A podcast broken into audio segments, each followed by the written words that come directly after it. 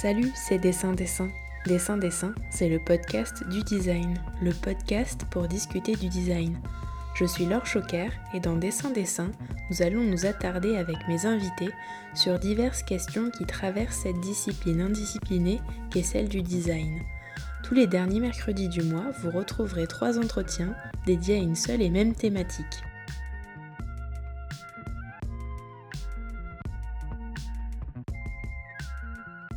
Ce mois-ci, le design se décentre, en ayant pour sujet non pas les humains, mais les non-humains, un terme qui, à défaut de mieux, évite, selon le philosophe Bruno Latour, une distinction binaire entre la société et la nature, et invite à créer du lien entre les humains et ceux et celles à qui nous devons notre existence.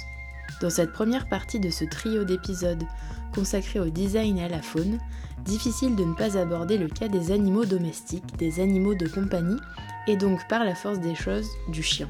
C'est avec la designer et étudiante Eva Sirven que nous avons débattu du cadre de ce quadripède familier, fidèle acolyte ancestral de nos vies quotidiennes, subi ou non dans les villes comme dans les campagnes.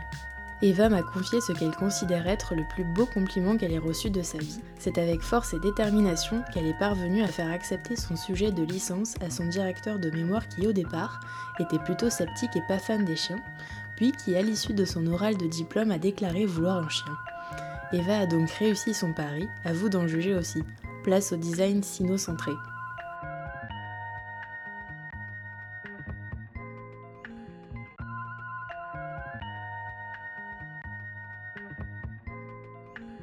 Bonjour Eva, tu es étudiante en DSA, donc diplôme supérieur d'art appliqué design de produits, au lycée Rive Gauche de Toulouse. L'année dernière, en 2019, tu as obtenu ta licence en design à l'université de Toulouse, lors de laquelle tu as soutenu un mémoire intitulé Un chien dans la ville, vivre avec un chien en centre-ville de Toulouse. Un mémoire que j'ai lu et dans lequel j'ai appris que le chien du 21e siècle vit à 62,4% en milieu urbain que la première attestation indiscutable de la présence du chien aux côtés de l'homme remonte à 12 000 ans à Ain Malaha en Israël, qu'en 2018 c'est l'animal qui a enregistré le plus d'intentions d'adoption en France et que 25% des foyers possèdent au moins un chien, soit un quart des foyers français. Est-ce que c'est pour toutes ces raisons que tu as décidé de te pencher sur le sujet? D'où te vient cette envie? Bah alors l'envie de travailler autour du chien euh, me vient d'une intuition personnelle. J'ai toujours aimé euh, les animaux et j'ai longtemps évolué dans le monde du cheval. À l'origine, j'ai monté à cheval pendant 18 ans. D'aussi loin que je me souvienne, j'ai toujours, mais vraiment toujours eu une attraction particulière pour les animaux. J'avais envie d'interagir avec eux. Et petite, je rêvais d'être vétérinaire d'ailleurs. Bon, la vie en a décidé autrement, ce qui a fait que j'ai commencé euh, des études en design un peu par hasard.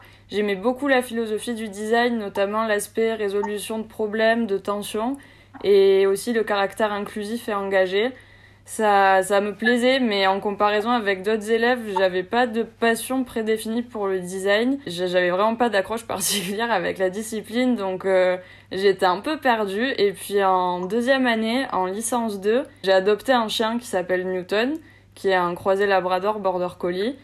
J'avais jamais eu de chien avant et j'avais une idée assez idéalisée et simpliste de la vie avec un toutou. Et j'ai très vite déchanté parce que le quotidien avec un chien ça peut ça peut être très dur et d'autant plus en ville parce que rien n'est adapté pour que en tant que maître on puisse répondre à ses besoins et il y a aussi certaines personnes qui peuvent être intolérantes au simple fait de voir un chien en ville donc on peut vite se sentir illégitime et tomber dans la guéguerre euh, cynophile sinophobe au, fil des mois en fait en discutant avec les autres propriétaires de chiens je me suis rendu compte que tous les problèmes que je relevais personnellement, ben en fait, euh, ils étaient communs à, tous les maîtres que je rencontrais. Et c'est là que j'ai eu mon intuition, j'ai eu comme un déclic. C'est que la vie avec un chien, en fait, c'est rempli de problématiques de design et que derrière les chiens, il y a des maîtres et que en fait tous ces maîtres ce sont aussi des citoyens et des habitants de la ville. Le chien c'est un animal particulier, comme euh, tu, tu l'as lu, euh, c'est une très longue histoire commune qui nous unit les possibilités de communication avec un chien sont énormes. Il faut juste savoir les comprendre et c'est aussi ce qui me motive dans mon travail. J'ai envie de mettre en avant la richesse euh, du chien et l'importance de savoir l'écouter et de le lire afin d'assurer son bien-être. Et le chien, c'est aussi un allié non négligeable de l'espèce humaine. Ses capacités, elles sont utiles dans certaines professions, mais c'est aussi un extraordinaire vecteur de lien social. Ça brasse toutes les populations. Un vieillard euh, peut se retrouver à discuter avec un groupe de jeunes euh, parce que leurs chiens jouent ensemble, par exemple. Carrément. Ouais, c'est de façon assez logique que ton terrain de réflexion pour cette recherche a été la ville de Toulouse, qui est une ville précurseuse en France en termes d'aménagement à destination des canidés, si bien qu'en 2019, elle fut pour la deuxième fois consécutive deuxième ville où il fait bon vivre avec un chien d'après le classement annuel mis en place par la Fondation 30 millions d'amis en 2015. Tu indiques, je cite, que, comme le précise le guide du chien dans la ville, on dénombre environ 50 000 chiens à Toulouse intramuros, que la Fondation 30 millions d'amis cite à juste titre comme des usagers de la ville au même rang que les cyclistes, piétons, enfants, personnes à mobilité réduite ou tout autre usager. Est-ce que tu crois que le modèle des villes de demain y tend vers de plus en plus d'attention envers le vivant? Sans que ce soit simplement euh, un atout marketing politique. Malheureusement, pour l'instant, l'inclusion des animaux dans les villes de demain euh, demeure un atout politique et strictement politique. Il n'y a qu'à prendre l'exemple justement des caniparks proposés par la ville de Toulouse. Donc, ce sont des, des espaces en fait dédiés où les chiens peuvent être lâchés. Mais euh, il y en a, leur taille, c'est 8 mètres carrés. Donc voilà, autant rester dans son salon. Euh, mais après, j'ai quand même bon espoir que cela change, euh, ben, notamment parce qu'on se rend compte qu'on a un intérêt à cohabiter avec les animaux. Euh, le cas du moustique tigre, c'est un bon exemple. Le moustique tigre, par exemple, il fait des ravages en termes de biodiversité et il pose des, des questions sanitaires. Et face à cela, on voit une augmentation d'initiatives de la part de certaines villes pour favoriser l'installation de nichoirs à chauves-souris et bah, du coup l'arrivée des chauves-souris. Et en fait, on rentre dans une forme d'échange où euh, nous fournissons un habitat aux chauves-souris et les chauves-souris dévorent les moustiques. Il y a aussi l'éveil écologique et éthique qui joue un rôle très important. On se rend compte euh, qu'on préfère employer des moyens sains et naturels plutôt que des produits chimiques. Ça implique d'évoluer avec les autres vivants et non contre, euh, bah, contre eux. Il y a, un, très, un très beau projet qui s'appelle les ruches Vulcan qui ont été conçus par le cabinet d'architecture norvégien euh, Snøhetta et qui sont euh, des ruches installées sur un immeuble à Oslo euh, en réaction au déclin des abeilles. Et le miel extrait de ces ruches est vendu sur le marché local pour sensibiliser le public au sort des abeilles. Donc ça permet de remettre du vivant dans la ville et en même temps d'informer. Je, je trouve que c'est une belle collaboration humain-animal. Ouais, donc tu penses que même si ça reste un atout marketing politique, que tu restes quand même positif sur la suite. Quoi. Pour étayer tes écrits, tu as collaboré avec des cynologues. Alors, c'est des scientifiques spécialistes des races canines et non pas de la cynologie, la spécialité qui vise à étudier la langue, l'histoire et la civilisation chinoise, je préfère préciser. Donc cynologue, c'est avec un CY. Hein. Est-ce que, euh, voilà, toi, tu t'envisages... Euh, enfin de collaborer euh, plus étroitement avec des scientifiques pour tes futures recherches, parce que là on, a, on va parler de ton mémoire de, de licence, mais là tu es en DSA, tu réfléchis aussi à la suite, voilà quel, quel rapport tu as avec euh, les spécialistes euh, scientifiques? Comme le chien n'est pas un humain, J'essaie euh, toujours le plus possible d'être en contact avec euh, des professionnels euh, dans divers champs en fait du, du monde canin. Ça peut être donc tout ce qui va être professionnel médical ou éthologue qui vont plutôt me renseigner en fait sur ben l'aspect l'aspect comportement du chien, l'aspect biologique. J'essaie aussi de, de beaucoup collaborer avec des éducateurs avec euh, avec en fait euh, un public euh, les éducateurs c'est c'est souvent le public de terrain c'est-à-dire que c'est eux qui vont voir la plus large diversité de chiens. Et ensuite au-delà de ça en rapport avec ce à quoi je confronte le chien par exemple lorsque c'était dans la ville j'essaie de travailler avec des acteurs de la ville également j'essaie toujours de, de, me baser vraiment sur euh, la science et sur euh, ce que l'on sait pour ne pas faire d'erreurs et surtout pour avoir le bon angle de vue. Donc il t'apporte vraiment des éclairages que toi euh, tu peux pas avoir en tant qu'étudiante en design quoi. C'est hyper utile pour toi.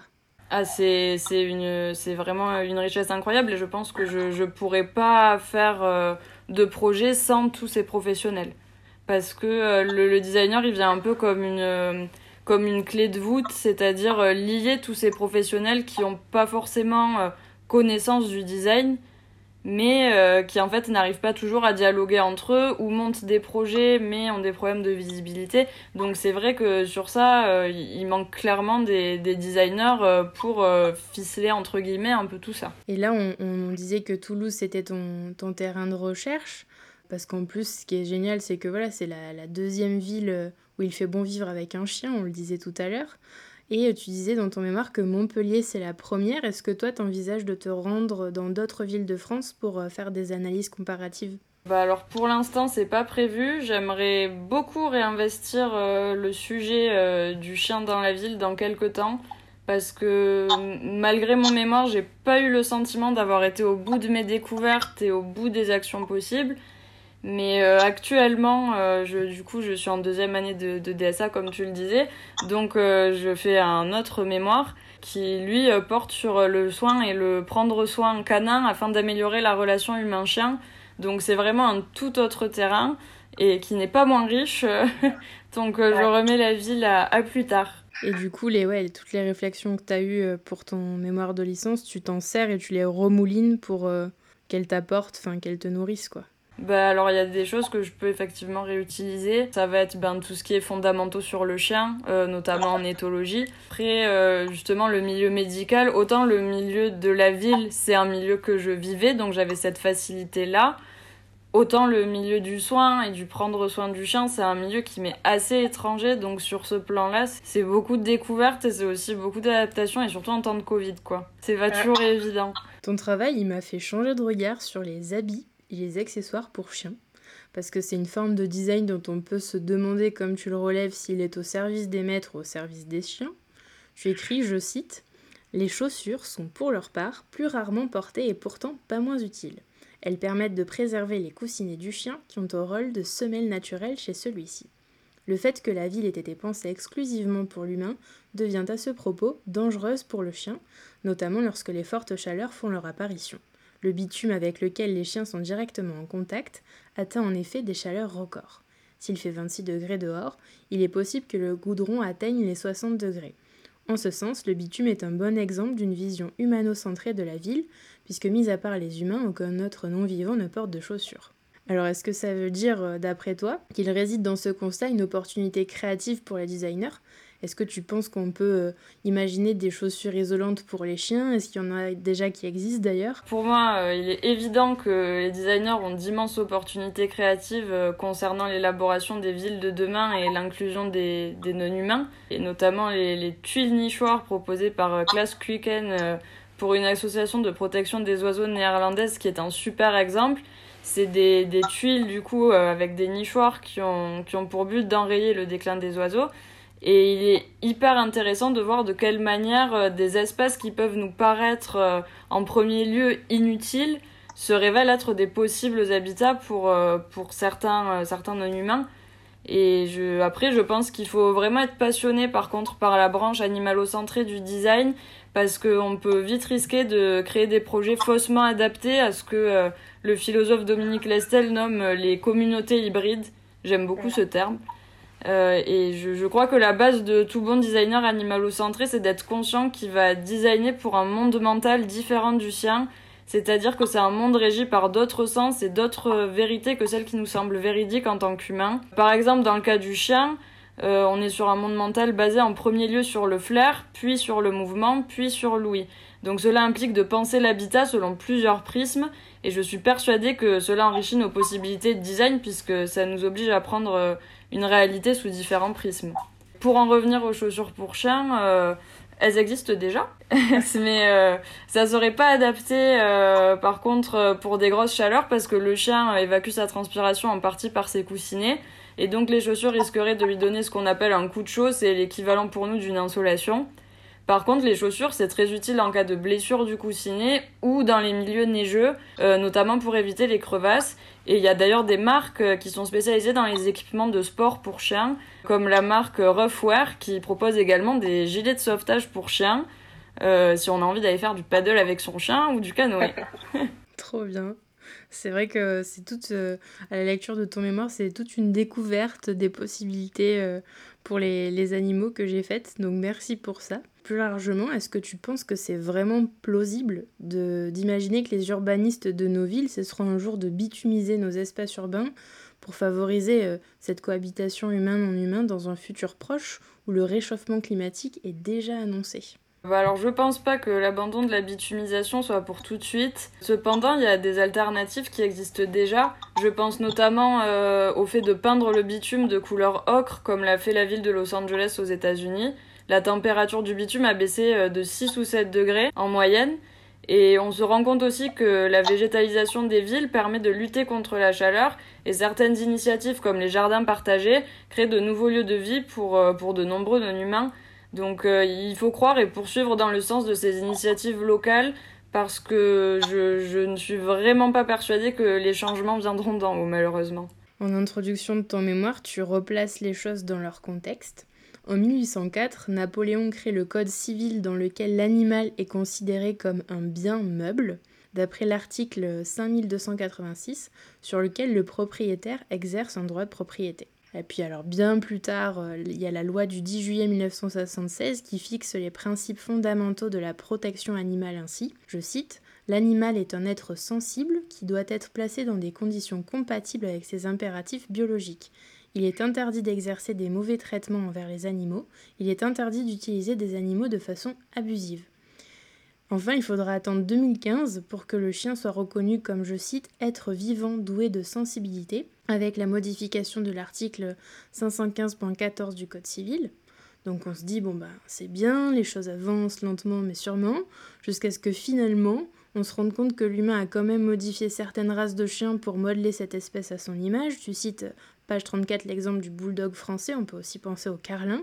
Et en faisant ce constat, est-ce que tu penses pas que l'humain aura toujours une position de domination face au chien? Alors le concept de, de domination, il est à prendre avec des pincettes parce qu'on entre euh, en fait dans une vision très humano-centrée des échanges interespèces. Il faut savoir que la dominance interespèce n'existe pas, euh, comme le mentionne Alexandra Semyonova, auteur du livre euh, The 100 Silliest Things People Say About Dogs. Et en partant de ce constat, pour moi, il semble que les réponses liées à cette question concernent plus l'héritage de construction sociale que nous avons en tant qu'humains, puisque les chiens ne peuvent par définition pas se sentir dominés en tant qu'espèce vis-à-vis de notre espèce. Ils, n'ont pas cette conscience. Par ailleurs, le, médecin Pierre Schulz, euh, il questionnait, euh, non sans une pointe d'ironie, euh, ses lecteurs à ce propos, en disant Le chien a trouvé en l'homme un serviteur astreint à consacrer quotidiennement des heures à sa protection et à son entretien. De l'homme et du chien, quel est celui qui a domestiqué l'autre? Ça prête à réflexion tout ça. Toi, c'est des choses dont tu t'es servi pour ton, pour ton projet là? Enfin, tu des réflexions comme ça où en fait j'imagine que, enfin, comme moi, les gens qui connaissent rien, on peut se dire que oui, on exerce une domination envers euh, les animaux, alors qu'au final, euh, l'humain, c'est aussi, euh, fait aussi partie de la nature, quoi. Donc c'est peut-être un peu radical de tout le temps vouloir opposer humain et non humain. Ben, c'est très radical et puis c'est surtout qu'on on a, un héritage historique et culturel avec les animaux qu'on a construit avec eux. Et aujourd'hui, euh, la question éthique, elle est bouleversée, elle est, elle est vraiment euh, au centre des interrogations euh, politiques. Et on a tendance à oublier que avant d'être des animaux, ça a été des compagnons et ça a surtout été des échanges. Des échanges de services, de protection. Donc euh, il, faut, il faut être capable de se décentrer et de pas toujours voir l'humain comme euh, le, le fautif, entre guillemets, de, de ces conséquences-là. Ouais, ça nous permet aussi de nous déculpabiliser un peu, parce que c'est vrai que le fait d'avoir des animaux domestiques, c'est quelque chose qui est de plus en plus critiqué aussi. Eh ben oui, justement, et j'en parle un peu plus tard, mais euh, c'est vrai que c'est vrai que oui, la, définition d'un animal de compagnie, c'est euh, d'être émotionnellement disponible pour l'humain. C'est son travail, donc euh, ça ça remet aussi en perspective finalement ce, ce qu'on attend d'un animal. D'un animal, on a l'impression de bien le traiter, mais au final, est-ce que lui il préférerait pas faire autre chose que attendre qu'on ait envie de s'occuper de lui?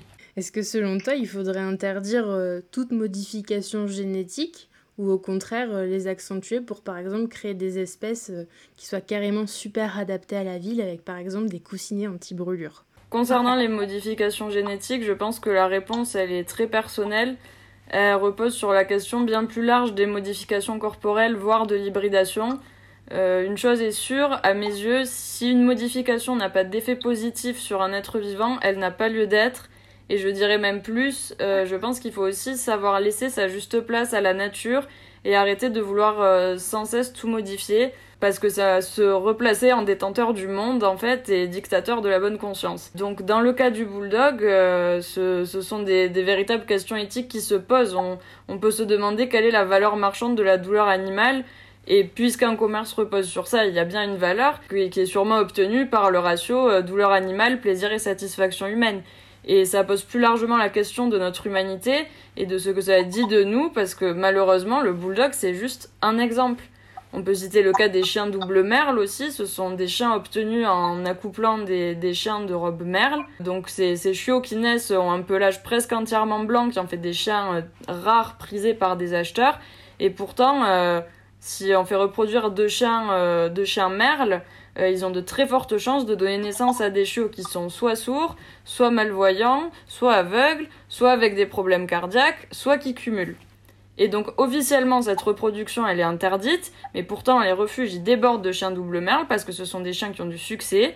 Ils invitent à la sensation de sauveur qui sommeille en certains de nous. Il y a cette idée de vouloir s'occuper d'un chien qui serait spécial, et mais ça n'en reste pas moins un chien qu'on fait naître porteur de handicap en fait consciemment. Toujours dans ton mémoire, tu, tu cites l'exemple de l'agence de publicité Cito euh, qui a imaginé une campagne visant à alerter sur la discrimination envers les personnes malvoyantes et leurs chiens d'assistance. J'ai mis le lien en description de l'épisode. L'agence a conçu une vidéo humoristique qui suggérait de pouvoir dégonfler les chiens pour pouvoir les ranger dans une poche avant d'entrer dans un magasin.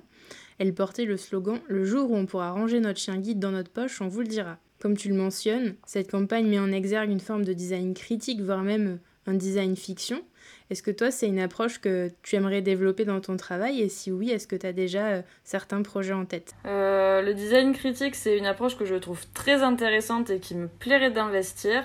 C'est un design que je trouve percutant et engagé et qui résonne bien avec mes convictions personnelles. Mais cependant, je pense que si je devais y arriver, ce serait plus dans le cadre d'un projet isolé qui viendrait au fil de mes recherches. Mon but étant finalement d'intégrer les non-humains dans le système, je suis dans une démarche de compréhension plutôt que dans une réelle démarche de contestation. Et j'ai aussi à cœur de tenir compte de tous les acteurs de la société, y compris ceux qui vont à, l'encontre de mon opinion. On sent que tu es vraiment inscrite dans la pensée du CARE quand tu dis que tu es dans la compréhension et pas dans la contestation. T'es déjà dans cette optique-là, quoi, ça se sent. Oui, oui, je, crois que je l'ai en moi. bon, on vient de donner euh, un exemple de ce qu'on nomme plus généralement les chiens à métier avec le chien d'assistance. Mais on pense aussi euh, aux chiens policiers, chiens de berger ou encore chiens de sport. Tu mentionnes que toutes ces actions sont en opposition aux besoins primaires des chiens, puisqu'elles sont le fruit d'une éducation humaine visant à formater un non-humain. On retrouve donc encore une fois un système de domination humain sur non-humain. Tu verras, tu me diras si tu veux en débattre ou pas, parce que vu la réponse que tu m'as faite avant, peut-être que tu n'es pas tout à fait d'accord. Toutefois, le philosophe Baptiste Morisot, dans un épisode de l'émission Les chemins de la philosophie sur France Culture, qui est aussi en description euh, de l'épisode, dit vers 33 minutes. Une des choses que j'adore dans la vie, c'est les concours de chiens de berger. Mhm. Les concours de chiens de berger, c'est fascinant en fait. Parce que euh, vous êtes face à une relation à trois espèces. Donc vous avez le berger, vous avez son chien de conduite, et vous avez un petit troupeau de brebis, et donc il, doit faire faire un parcours au petit troupeau de brebis, mais il peut pas donner des ordres aux brebis. Il est obligé de passer par le chien. Donc il doit donner des consignes au chien qui va donner les consignes aux brebis. Donc là, dans le genre diplomatie interespèce, on fait difficilement mieux. Et c'est assez extraordinaire de voir comment ils travaillent. Donc ils utilisent la voix, ils utilisent toute une série de, consignes, de, gestes. Il y a quelque chose que je trouve assez beau. Pour l'anecdote, c'est euh, parfois ils utilisent un sifflet. Et au début, je comprenais pas du tout pourquoi ils utilisaient un sifflet. Jusqu'à ce qu'un jour, euh, un, berger m'explique, il dit, euh, on utilise le, sifflet parce que quand euh, on a une journée difficile, qu'on est frustré, qu'on est en colère, et en fait, il faut pas qu'on fasse payer au chien la colère dont il n'est pas la cause, parce qu'il ne comprend pas, et il pense que ça s'adresse à lui et il ne peut plus suivre les consignes. Et donc le sifflet fait passer des messages en enlevant la charge émotionnelle de la frustration et de la colère. vous voyez l'inventivité des humains dès qu'il s'agit d'essayer de communiquer à travers les espèces. Alors j'en profite au passage pour dire que l'épisode 3 de cette série creusera ce concept de diplomatie avec les designers Chloé Cavillon et que l'épisode 2 traitera des moutons avec la designer Elisabeth Hong. Donc on, va bien boucler la boucle, je pense. Bref, tout ça pour dire que c'est un très beau paradoxe de constater qu'une relation euh, de domination peut aussi aboutir à ce que Morisot nomme de la diplomatie interespèce. Eva, est-ce que tu crois que les designers, ils ont un rôle à jouer dans l'accompagnement vers le détournement de pratiques de domination envers les non-humains? Est-ce que c'est que, quelque chose qui, pourrait t'inspirer euh, ce, paradoxe-là? Oui, alors je, me permets juste euh, de faire un, petit focus sur euh, le, le, chien de berger. Il faut savoir que les chiens de race, et donc notamment les chiens de berger, ont été sélectionnés pour répondre à des fonctions précises. Donc dans le cas du chien de berger, ben, troupeauté, entourer les moutons et que c'est un besoin fondamental en fait de l'espèce. C'est-à-dire que ce qu'on peut voir comme du travail en se disant euh, que c'est une soumission du chien, c'est également un besoin et c'est aujourd'hui quelque chose qui pose aussi problème. C'est que des chiens comme le border collie qui ont été euh, créés euh, par l'homme, enfin par l'homme sur des générations et des générations pour répondre aux besoins de troupeauté se retrouvent en ville et euh, peuvent euh, peuvent avoir des problèmes et eh ben avec le mouvement, avec les trottinettes, avec énormément de, de, choses parce qu'en fait ils ont besoin de troupeauté, ils ont besoin de garder, ils ont besoin de poursuivre. donc, donc ça, ça me paraît important de le préciser. Et c'est pareil pour toutes les espèces de tous les types de chiens, en fait, que ça soit chien d'arrêt, chien de chasse ils ont des besoins particuliers euh, que l'on a sélectionnés historiquement pour ça. Et donc du coup, pour en revenir euh, à, ta question, euh, est-ce que les designers ont un rôle à jouer dans l'accompagnement vers le détournement de pratiques de domination envers les non-humains J'en suis persuadée. Le design dans toutes ses formes a le pouvoir d'encourager des pratiques et de modifier des comportements. Il crée des chemins vers de nouveaux possibles, dont la question de nos relations avec le reste du vivant fait largement partie. Le designer euh, Ettore Sotsas disait que pour lui, le design est une façon de débattre euh, de la vie, et il se trouve que la question animale est aujourd'hui au cœur du débat politique, écologique et sociétal. C'est, est-ce que c'est quelque chose qui pourrait m'inspirer? C'est, c'est quelque chose qui sous-tend euh, carrément mon, mon, travail en fait et qui m'inspire.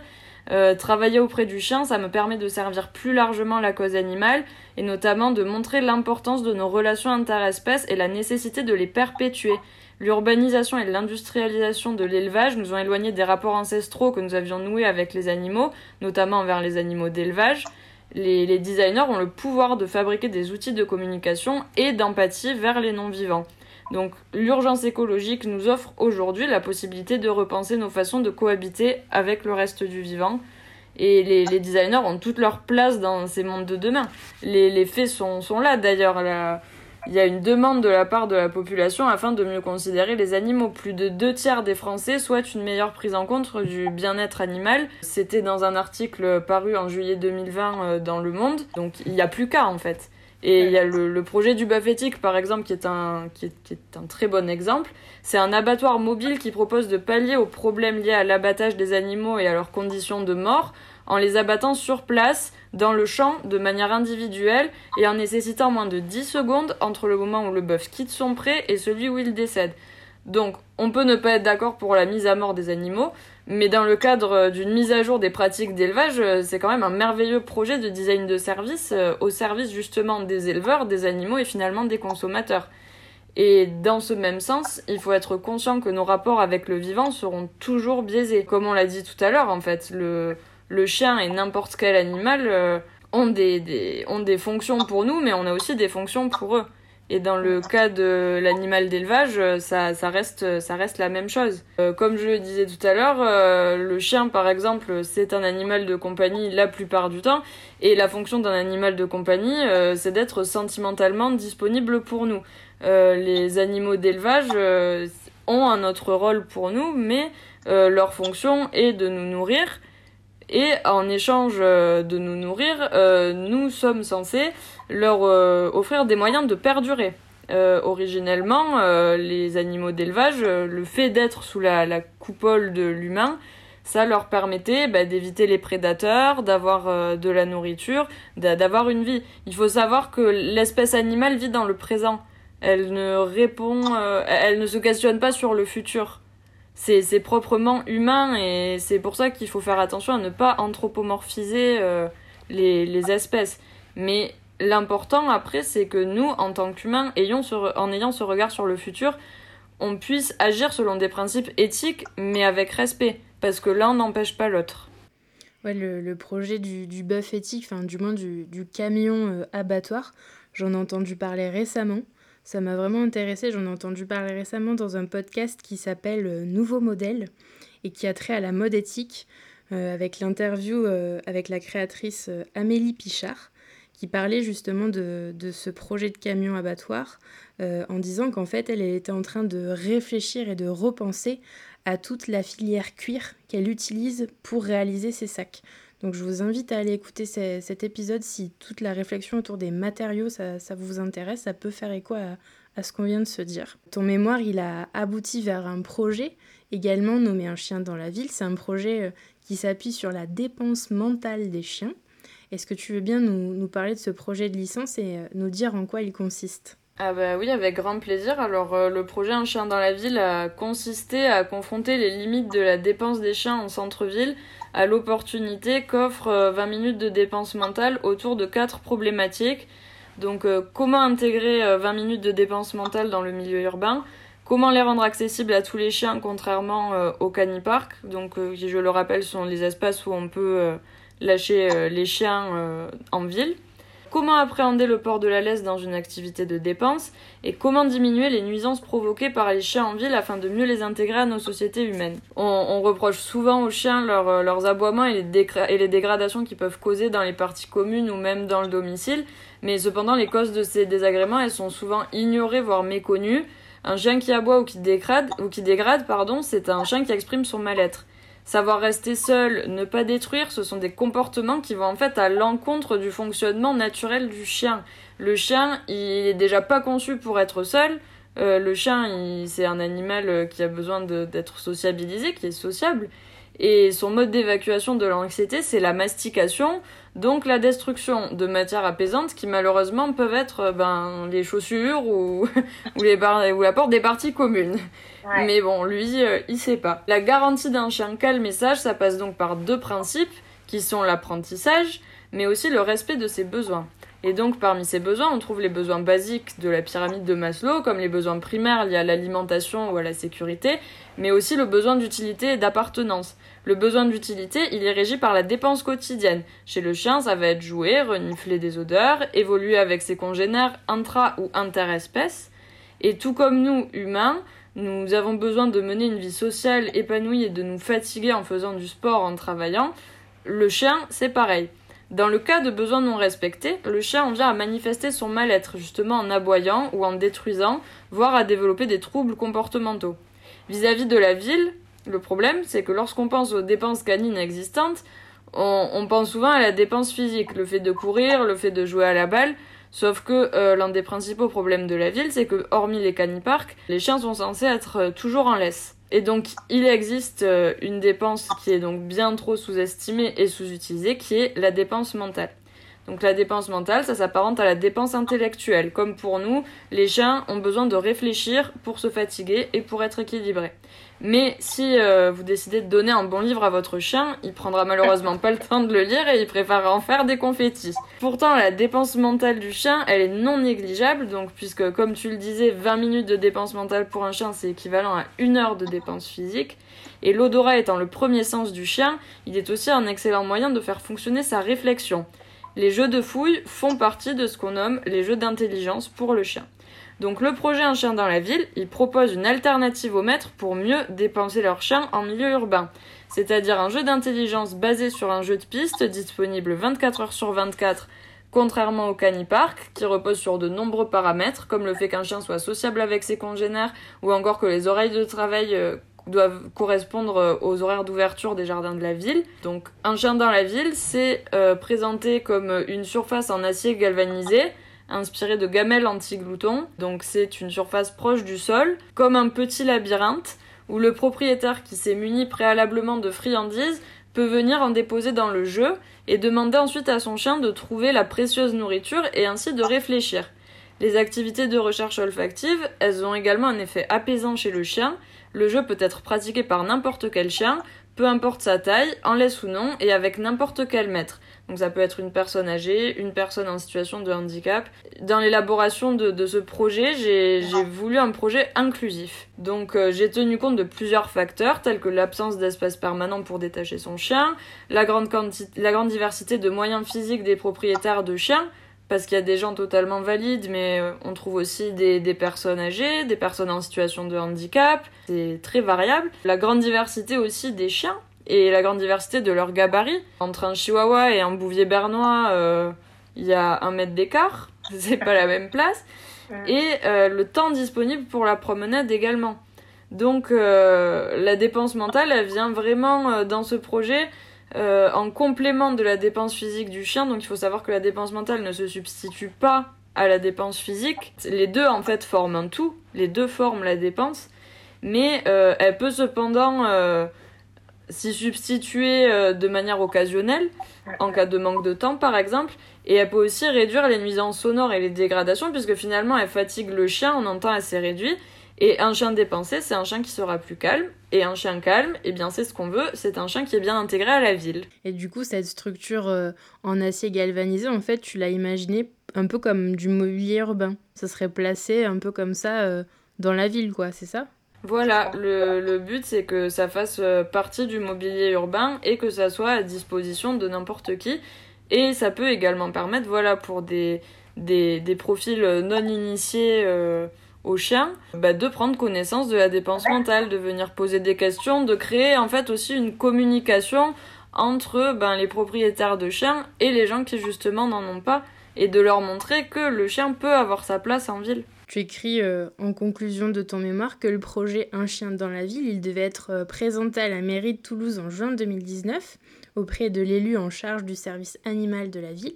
Est-ce que cette réunion elle a bien eu lieu? Et si oui, euh, quels enseignements en as-tu tiré? Alors cette réunion elle a bien eu lieu avec l'élu en charge du service animal dans la ville, donc Madame Françoise Roncato, qui a très bien accueilli ma démarche ainsi que mon projet.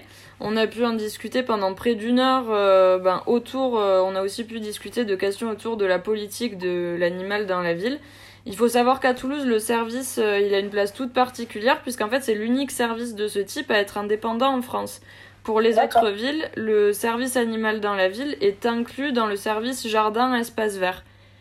Et ça le, ça le rend du coup souvent moins visible et ça lui laisse aussi moins de part euh, de décision, forcément. Cette rencontre, elle m'a permis de me confronter à la réalité du terrain, notamment du terrain politique. Euh, je pense que c'est ce qui m'a peut-être le plus échappé et qui est le plus compliqué à saisir lorsqu'on travaille sur l'animal dans la ville.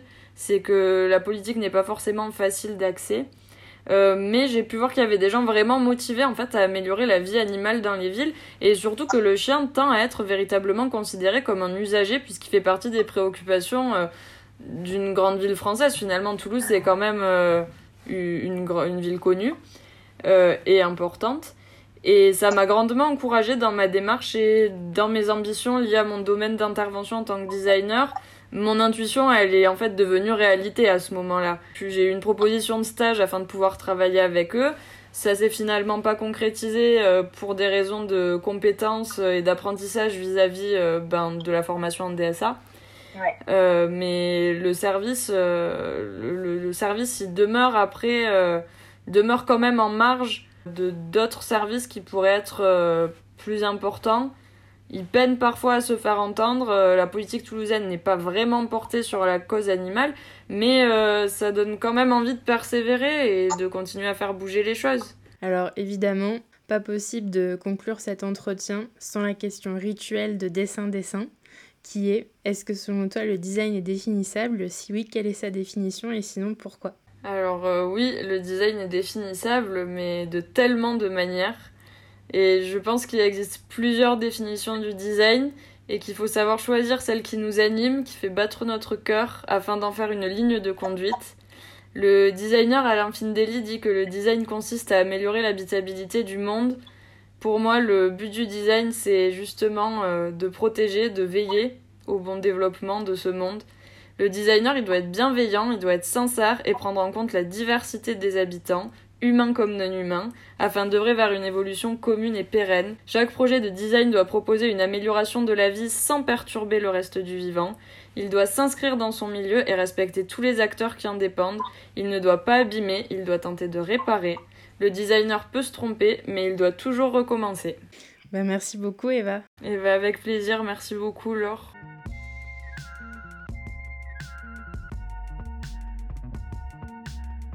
Si vous avez apprécié le témoignage de Eva, sachez que quelques extraits de son mémoire sont disponibles sous forme d'articles sur son site internet. Elle vous propose également de la contacter si vous souhaitez lire l'intégralité de celui-ci. On se retrouve en deuxième partie de cette série Design et Faune avec la designer Elisabeth Hong et son projet Revenons à nos moutons. Dessin Dessin est un podcast natif, indépendant et non sponsorisé. Alors si vos oreilles ont apprécié cet épisode, n'hésitez pas à ouvrir le débat en glissant des commentaires et des étoiles sur SoundCloud, Spotify, Deezer, Mixcloud et Apple Podcast et à en parler autour de vous. Pour ne louper aucune info, vous pouvez aussi suivre Dessin Dessin sur Instagram. N'oubliez pas non plus que toutes les références abordées dans l'épisode se trouvent dans la description de celui-ci. A très vite